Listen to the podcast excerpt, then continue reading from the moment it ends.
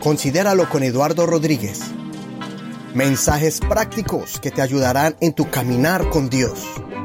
Reflexiones bíblicas para la restauración y fortaleza espiritual y emocional.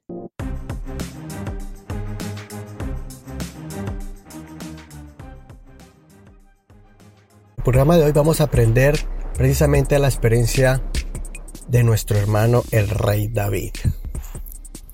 Y una experiencia que él vivió muy dura, muy difícil antes de ser rey, aunque ya era ungido como rey, pero todavía no había tomado la posesión, el lugar, todavía era un fugitivo, todavía estaba escondiéndose en cuevas, todavía estaba en el desierto, pero ya tenía un grupo de personas que lo seguía, tenía un ejército y con ese ejército él iba eh, se sostenía, se protegía y hasta hacía muchas labores protegiendo al pueblo, etc.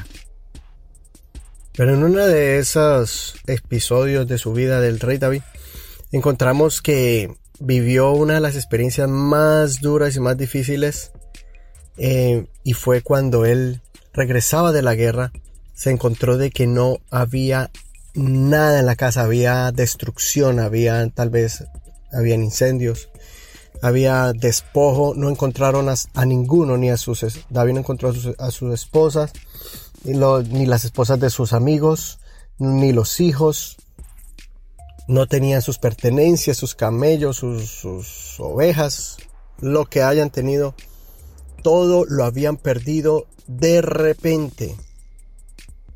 Los enemigos habían invadido su campamento y se habían llevado absolutamente todo. David tenía alrededor de 600 soldados y cada uno de ellos tenía su familia y todos a la vez empezaron a llorar como niños. Les entró pánico, les entró frustración, les entró desilusión, no sabían qué hacer. Y fue tanto el dolor que ellos sentían que en la escritura misma lo describe que literalmente que ya no tenían más fuerzas para llorar, literalmente. Y cuando la Biblia lo describe así, yo lo que puedo visualizar es un gran trauma, lo que uno es la misma sensación cuando uno tiene una pérdida, cuando fallece alguien eh, en un accidente o, cuando le, no sé, se le quema uno la casa. Algunas de esas cosas que son tan dolorosas y, a la, y, y no solamente cada uno lo estaba viviendo, sino que eso se volvió en, una, en un dolor, en un luto, en una, en una depresión colectiva prácticamente. O sea, todos los 600 soldados estaban viviendo eso. Se les acabó el mundo prácticamente. Ahora, para añadir más dolor a esta tragedia, ese dolor se convirtió en amargura y esa amargura produjo que los mismos compañeros de David hablaran de coger piedras y matar a David por ese mismo resentimiento de haberlo perdido todo.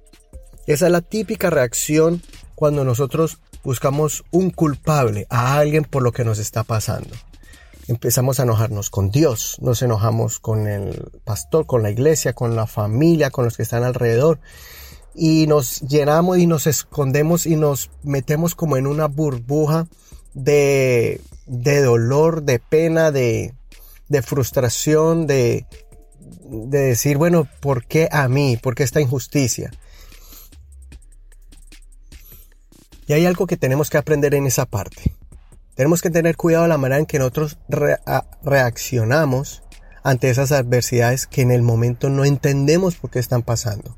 Por muy dolorosas y trágicas tenemos que Obviamente tienes que pasar el dolor, tienes que vivirlo, tienes que, tienes que pasar por esa incertidumbre, por esa encrucijada, por esa, y hacerse esa pregunta, el por qué. Porque es de parte de la naturaleza. El problema es cuando eso se canaliza de manera nociva. En este caso, ellos querían matar a su líder, a David. El que, el que, el que años atrás los había recibido con amor, con cariño, los que ellos vinieron buscándolo, rogándole que le dieran eh, posada, que los dirigiera. Ahora que estaban bendecidos, pero que perdieron su bendición o pasó esta tragedia, hablaban de apedrearlo. Entonces ahí es donde yo miro cuando es reaccionamos de manera nociva, antes ocasionando más daño y ocasionando más dolor.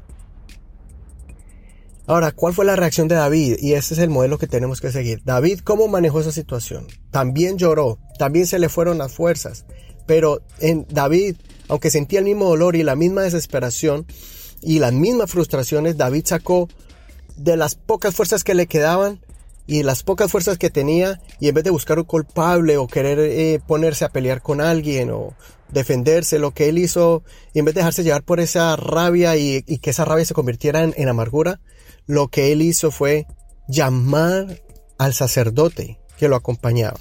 Que David tenía un, un, un sacerdote que estaba él mismo protegiendo y siempre, y se convirtió en la persona que intercedía por ellos a Dios, y oraba y consultaban a Dios por medio del sacerdote.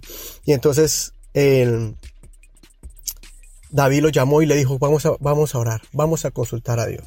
En medio del dolor, en medio de la circunstancia, él clamó al Señor, porque David era alguien que había experimentado que en medio de la aflicción y en medio del dolor es donde tenía que acercarse más a Dios, así sea para desahogarse, así sea para decirle sus dudas, así sea lo que sea, así para decirle Señor, ¿por qué yo?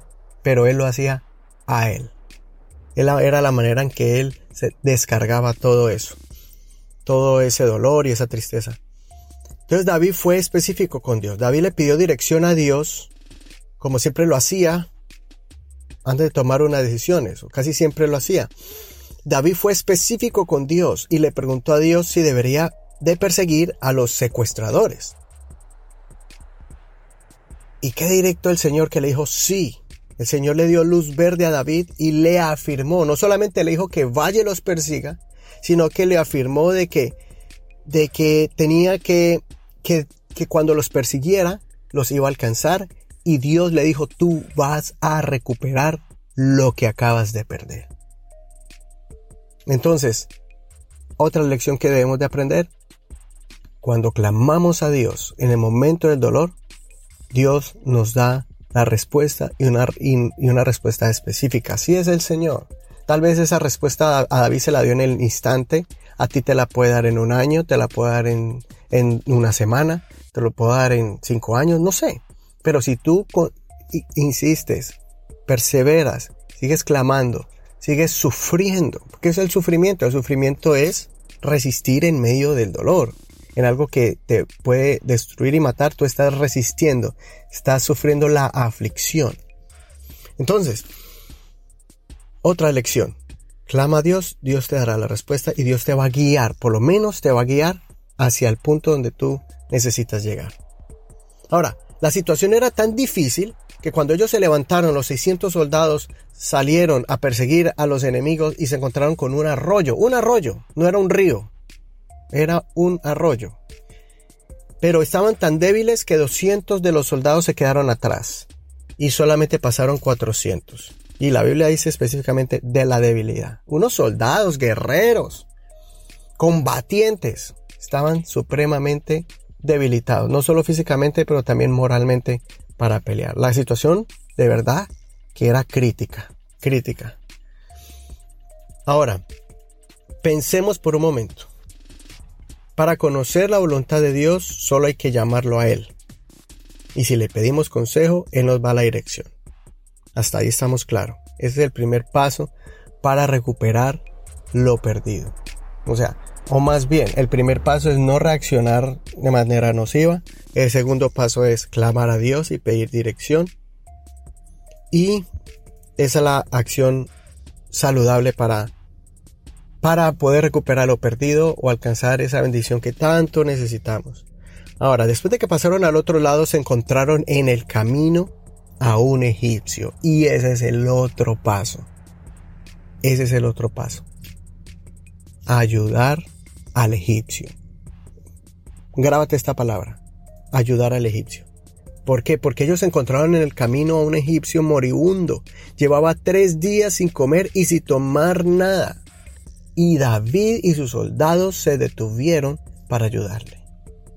Es más, te lo voy a leer literalmente en 1 Samuel capítulo 30 y lo voy a leer en esta versión que es la, la versión llamada Nueva Traducción Viviente, NTV.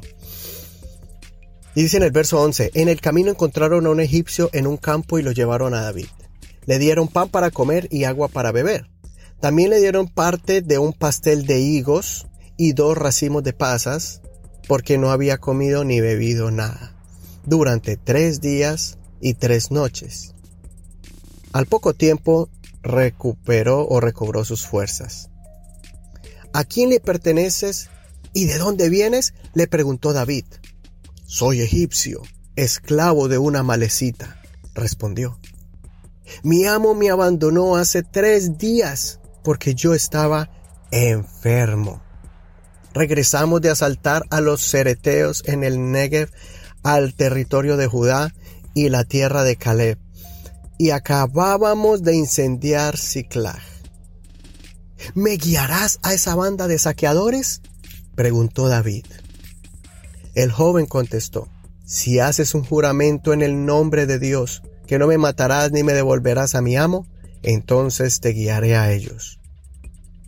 Así que guió a David hasta los amalecitas y los encontraron dispersos por los campos comiendo, bebiendo y bailando con alegría por el enorme botín que habían tomado los de los filisteos y de la tierra de Judá. Hasta ahí la lectura. Entonces, ¿qué tiene que ver un egipcio en el camino si yo estoy más bien preocupado por recuperar a mi esposa, tengo afán por recuperar a mis hijos y tal vez no tengo tiempo para perder porque cada minuto que pasaba era un minuto perdido. Era un minuto más lejos de distancia para poder alcanzar a mis enemigos y recuperar mis posesiones. Pero podemos ver que precisamente en ese sujeto que aparentemente se veía inservible, esa, e, esa persona ahí tirada en el piso, eh, era como un estorbo en el camino. Y aparte de eso, y aparte de eso no era judío, no era, no era parte de la tribu Judá, no era parte de la tribu, no era ni siquiera de, de alguna de las tribus de Israel, era un egipcio. Recuerda, los egipcios esclavizaron a los judíos cientos de años atrás, eran menospreciados. Ni siquiera eran parte de su prójimo, por decirlo así pero por algo estaba en el camino. Imagínense que ese personaje débil, enfermo, moribundo, se convirtió en la clave de la victoria sobre los enemigos y la recuperación y la restauración de las familias y de todas sus posesiones. Y esa es la otra clave y esa es muy importante. Yo tengo que, aunque esté preocupado, aunque esté ofuscado, aunque esté afanado, yo tengo que detenerme. Yo tengo que poner también de mi parte. Y tengo que hacer algo por mi prójimo. Y recuerda lo que le dijeron a Jesús. ¿Quién es mi prójimo? Mi amigo, mi vecino, mi pariente, la persona que me cae bien. No. Es el que está ahí a tu lado en necesidad no importando quién. Y esa es la gran lección que Jesús, el hijo de David, hablándolo según el linaje humano, pero la raíz de David, que era el Dios de David, o sea, Jesús era Dios. Y en ese momento nos estaba enseñando de que mi prójimo, Dios hecho hombre, me estaba diciendo que mi prójimo es la persona que, que a veces puede ser, o que es, también incluye allí no solo mi hermano, mi amigo, mi vecino y el que me cae bien, sino también la persona que de pronto mis ojos no lo ven, la cultura no lo, no lo, no lo ve como atractivo, que no me cae tan bien por ser cierta raza o por ser cierta persona o porque no practica mi religión o porque no practica mi creencia o mi fe. Ese también es parte del mi prójimo. Así como ese samaritano ayudó a ese judío que estaba moribundo porque lo habían golpeado los ladrones. Y usted ya sabe la historia del hijo del, del buen samaritano, el buen samaritano que ayudó y no solamente lo levantó, sino que le pagó la curación de sus heridas. De la misma manera David lo hizo. Si lo podemos mirar aquí, lo podemos observar claramente que le dio de beber le dio de comer, le dio comida nutritiva específica para recuperar las fuerzas y después de eso David le lo indagó y resultó que era un esclavo abandonado de los enemigos. Y cuando David le preguntó que si lo podía llevar, le dijo que sí.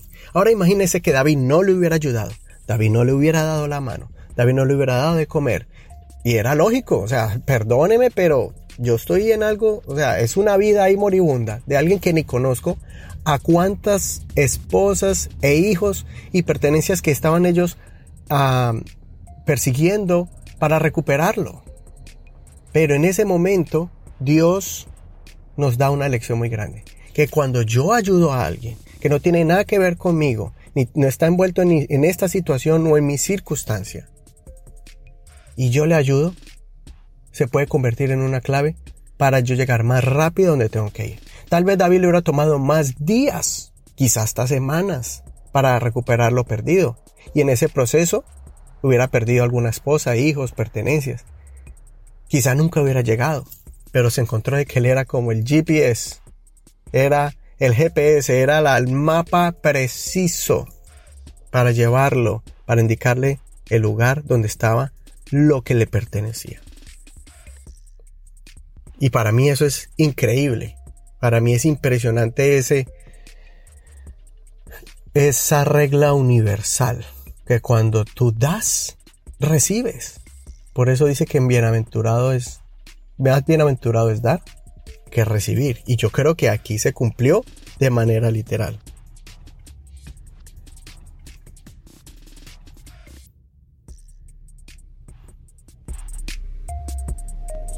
Ahora, no solamente es como ayudar, eso es una cosa, ayudar a alguien de comer, de beber, no sé, como, como la viuda hizo con Elías, por ejemplo, cuando dio, le dio al profeta, le alimentó al profeta y de ahí se le multiplicó el aceite y la harina. Hay muchos ejemplos en la Biblia donde vemos a personajes que ayudaron, que dieron y después recibieron una bendición. Ahora, no solamente eso, pero tal vez tengo que yo modificar algunas cosas. En este caso David utilizó la humillación o la humildad para ayudar a un desconocido. Nosotros, ¿qué tengo que hacer yo? Para mi prójimo puede ser mi esposo, mi esposa, puede ser mis hijos, mis hijas, puede ser un compañero, un hermano de la iglesia. Si yo tengo que cambiar una actitud, tengo que cambiar una, una, una manera de reaccionar, un mal hábito. De pronto tengo que cambiar el trato hacia mi persona, hacia mi hermano. Y quizá esa manera de tratar puede abrirme la bendición de Dios o al contrario puede estarme cerrando la bendición de Dios. Orar es importante, ayunar, ofrendar, todo eso. Son cosas que cuando usted lo hace con fe, Dios lo premia. Pero hay cosas que pueden bloquear la bendición aunque oremos, ayunemos y ofrendamos. Puede ser un acto de injusticia, puede ser un, acto de, de, de un maltrato. Esas cosas yo las tengo que mirar y tengo que modificar. Y ahí eso también se, cumple y se aplica como ayudar a mi prójimo. Siendo más atento, siendo más amable, utilizando palabras más em, respetuosas y cariñosas. Todos esos pequeños cambios que parecen insignificantes te pueden acercar para recuperar lo que has perdido. Tenemos a veces que doblegar el orgullo, la altivez. Tenemos que tal vez abrir los ojos y decir qué es lo que tengo que cambiar yo, que va a afectar positivamente a mi familia o a los que me rodean. Tal vez tengo que perdonar a alguien o tal vez tengo que darle la mano a una persona que está al frente mío. Porque cuando tú estás ayudando a alguien, créeme que la satisfacción que, que se siente cuando tú ayudas a alguien más, de repente tu problema se minimiza. Porque ves que hay otra persona que está pasando por un problema, puede ser igual o más severo. Igual es una, si, es un problema que tú puedes ayudar a aliviar, créeme que la recompensa es grandísima.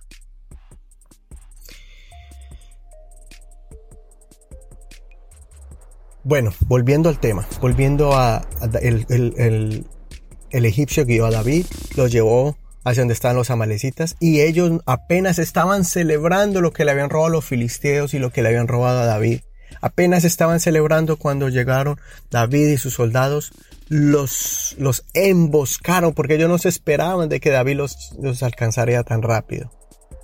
Pero recuerden que Dios le había puesto al egipcio. David ayudó al egipcio y eso lo guió a recuperar lo perdido y lo que hicieron fue recuperar todo. Mire, la Biblia específica dice que ninguna de sus esposas y de sus hijos les faltaron y ninguna de sus pertenencias. Y no solamente eso, sino que lo que ellos le habían quitado a otros pueblos, como a los filisteos, recuperaron y no solamente eso, sino que ganaron. Pudieron em, arrebatar un botín, el botín de ellos, ellos lo tomaron. Y fue tan grande, y esto fue algo que noté, que no, que no había notado yo, o que había, había pasado por alto, y es que era tan grande lo que ellos recuperaron, que ellos lo, lo repartieron entre los 400 que pelearon, lo repartieron en los 200 que se quedaron atrás, y no solamente eso, sino que David estaba tan agradecido y el botín era tan grande que lo repartieron en muchísimas ciudades de la tribu de Judá y lo enviaron como regalo en representación de lo que Dios les había dado. Y así de grande fue esa victoria que David tuvo, que Dios le regaló. Así que un evento tan trágico como el que vivió David y sus compañeros no solo miraron una restauración que Dios le pudo dar a ellos, cuando ellos clamaron a Dios, cuando David clamó a Dios, pero también podemos mirar que eh, después de haber ayudado a alguien, después de haber hecho su parte, de haberse detenido en el camino, a pesar del afán, a pesar del dolor, y haber ayudado a alguien que aparentemente era un ser insignificativo, era alguien que era un ser insignificante, alguien que Mm, realmente no tenía valor ante sus ojos, pero se convirtió en la llave, en la clave. Yo no sé qué pasó con ese egipcio, si el egipcio se volvió a Egipto, si quedó viviendo con David, la Biblia no relata, pero créame que se convirtió en un héroe, en un héroe. De, tal vez si le ponen la medalla de honor a este egipcio por haberlos guiado a ese lugar. No sé qué pasó, pero la Biblia no lo, no lo registra más. Sin embargo, yo pienso que le dieron también su, buena porción y yo no sé si él se fue a, a Egipto cargado de regalos. Y bueno, no solamente eso, sino que también David fue bendición. Dios trajo bendición a David para bendecir a sus parientes, a sus amigos y a muchos de los de las ciudades de la tribu de Judá. Yo pienso que eso, esa acción le ganó ganó muchos corazones eh, a David y posiblemente eso le ayudó cuando él fue y fue posesionado como rey en Judá más adelante. Bueno, para terminar y ya para concluir, mi consejo es para que consideremos algo. Hagamos justicia, cambiemos de actitud, brindemos misericordia, demos compasión. Em, Ponga sus manos al servicio de Dios y al servicio de otros. Ponga sus pocos recursos que usted tenga o que le queden. Póngalos en la mano de Dios para servir a otros. A veces decimos yo quisiera ayudar a niños en el África o, o en algún lugar, pero ayude a un niño que esté en su vecindario, que necesite, no sé, eh, llevándolo a pasear. Hay cosas que podemos hacer insignificantes, que quisiéramos tener millones de dólares para ayudar a, a, a multitudes. Pero bueno, no tengo millones de dólares, pero sí tengo 10 dólares para llevarlo a comer una hamburguesa a, un niño. Que tal vez tú mires que sus padres no tienen los recursos o es una madre soltera que tiene su hijo. ¿Qué tal que usted lo lleve una tarde a, pasear? Son cosas que podemos hacer para impactar y cambiar y cambiar el rumbo de nuestras vidas. Es increíble, mire. Ayer, ayer leí una noticia en, el periódico que a uno lee la historia de un, congresista en Colombia que fue secuestrado por la guerrilla de las FARC y creo que duró como ocho años, si no me equivoco.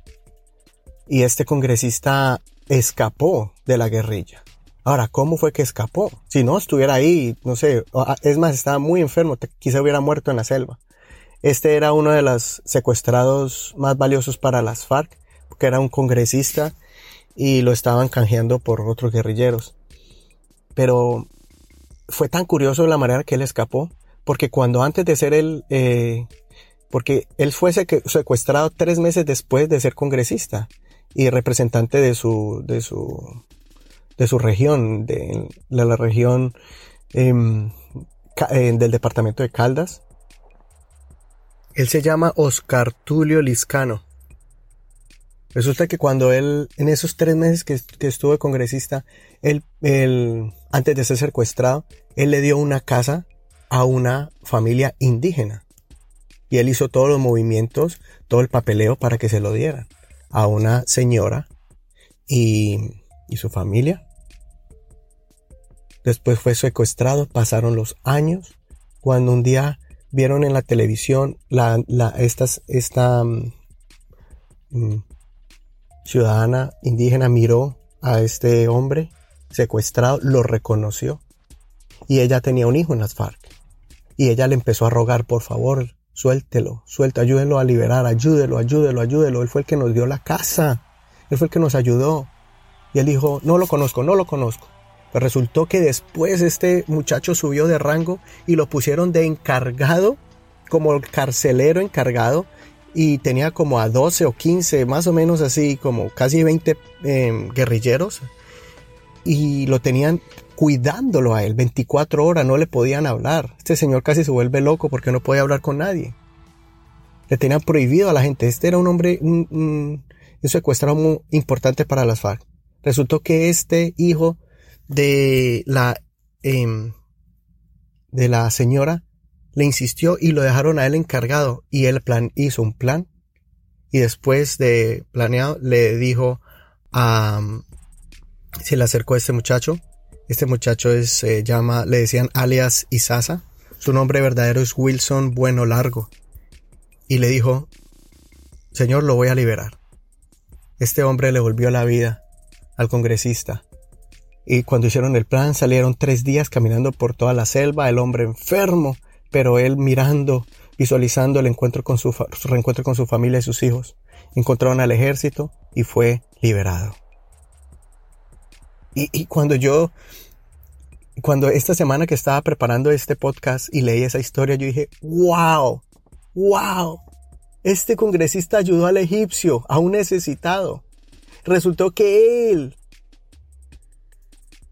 el hijo de esta señora, lo liberó en agradecimiento por darle una casa a su mamá.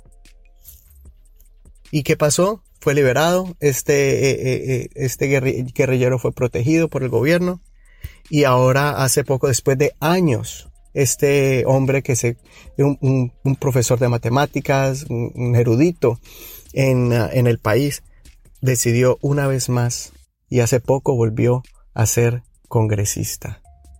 Increíble increíble. Ahora, ¿será que vale la pena ayudar al egipcio? ¿Será que vale la pena dar la mano a alguien? Nunca tú sabes cómo la historia pueda cambiar y tú seas después el que lo necesites o recibas la bendición por esa labor. De alguna u otra manera, directa o indirecta, Dios es justo y Él mira cuando tú en medio de tus dificultades y tus penas ayudas a alguien. Y así puedes recibir también justicia y bendición. Sirvamos a otros. Ponte las manos de Dios y vas a ver cómo las claves de las puertas y las ventanas de los cielos se abrirán para ti. Así como cuando tú tienes tu teléfono y le pones un password, le pones una contraseña.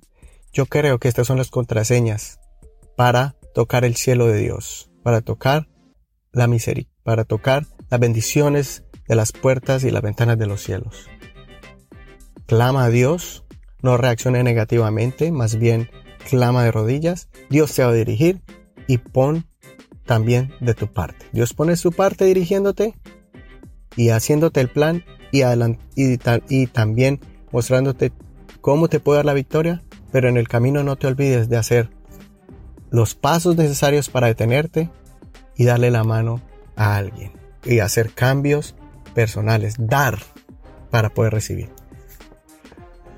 Considera lo que te digo. Dios te dé entendimiento en todo. No te olvides de suscribirte, no te olvides de ponernos el review y también no te olvides en escribirnos también por medio de Facebook o las redes sociales. Puedes encontrarnos allí y puedes eh, conectarte conmigo. Un abrazo, bendición de Dios para ti en esta semana y nos vemos en el próximo episodio. Chao.